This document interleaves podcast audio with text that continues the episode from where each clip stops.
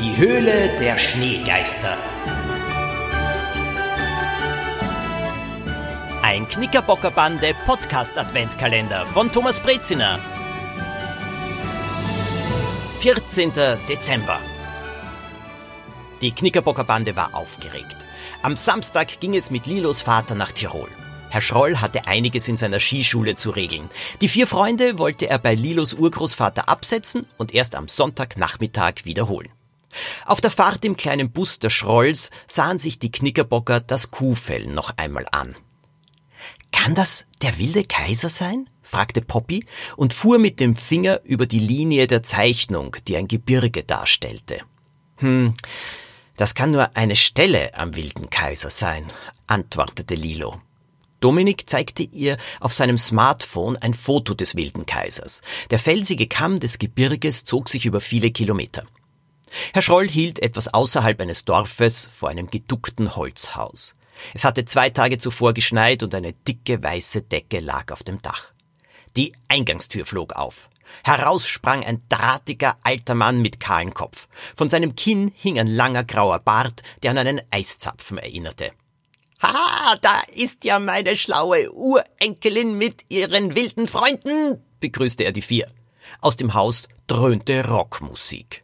Lilo hatte ihre Freunde vorgewarnt, dass ihr Uropa alt, aber sehr ungewöhnlich war.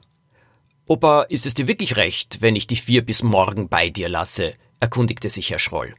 Wir werden eine Party feiern und es krachen lassen, kündigte der Urgroßvater an. Er winkte die Freunde ins Haus. Ihr schlaft im Dachzimmer. Das Haus bestand aus einer großen Stube, in der sich Poppy staunend umsah. Auf langen Regalen an den Wänden lagen hunderte Kristalle. Viele wurden von kleinen Lampen von hinten oder oben angeleuchtet, strahlten und glitzerten. Meine Schätze, aus den Bergen, erklärte ihr der Urgroßvater. ich habe jeden einzelnen selbst gefunden und nach Hause gebracht. Über eine Leiter gelangten die vier in das Zimmer unter der Dachschräge. Dort lagen Schlafsäcke für sie bereit. Der Schnee war vom Glas der einzigen Luke weggeräumt worden. Axel stemmte sie auf und die Freunde konnten die Köpfe ins Freie stecken. Vor ihnen lag das mächtige Gebirge. Lilo rollte die Kuhhaut auf und begann die Zeichnung mit den Felszacken zu vergleichen. Das dort oben, äh, das könnte die Stelle sein, die auf der Kuhhaut eingezeichnet ist, stellte Lilo fest. Poppy konnte es nicht fassen. Du willst nicht dort hinauf, Lilo? Es ist sicher nicht einfach, aber wir könnten eine Skiwanderung machen, überlegte Lilo laut. Mm nein, da mache ich nicht mit, erklärte Dominik. Poppy schloss sich ihm an. Axel wollte mit Lilo gehen. Skiwandern ist anstrengend, aber es macht mir Spaß. Die beiden Knickerbocker würden sich Felle auf die Skier schnallen, mit denen sie bergauf über den Schnee wandern konnten. Später nahmen sie die Felle wieder ab und fuhren auf den Skiern ins Tal. Aber das kann gefährlich sein, warnte Poppy. Wenn Lawinengefahr besteht, dann gehen wir natürlich nicht dort hinauf, versicherte ihr Lilo. Von unten rief sie der Urgroßvater zum Mittagessen. Es gab Knödel mit Ketchup. Die Knickerbocker hatten Hunger. Hast du schon einmal von Schneegeistern gehört? fragte Lilo ganz nebenbei. Ihr Uropa, der einen Knödel auf die Gabel gespießt hatte, musterte sie mit seinen kleinen wachen Augen. Was für eine überraschende Frage von meiner Urgroßenkelin.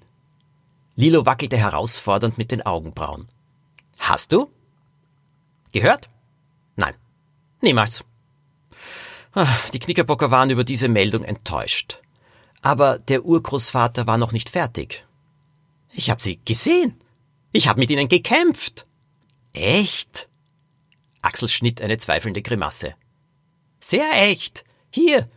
Die stammt von einem Kampf.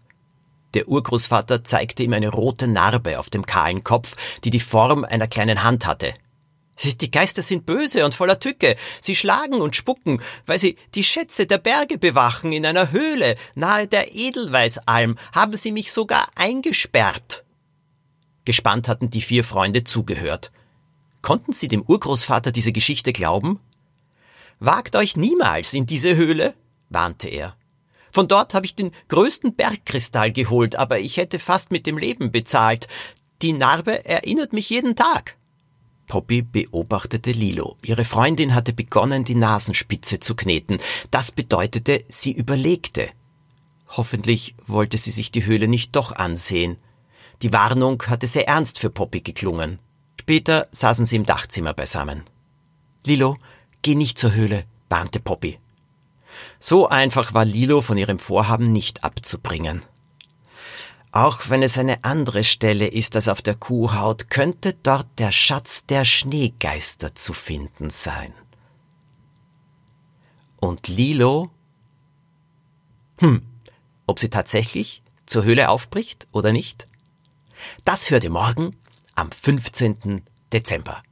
Übrigens, kennt ihr das Knickerbocker Abenteuer Alarm Schulspuk?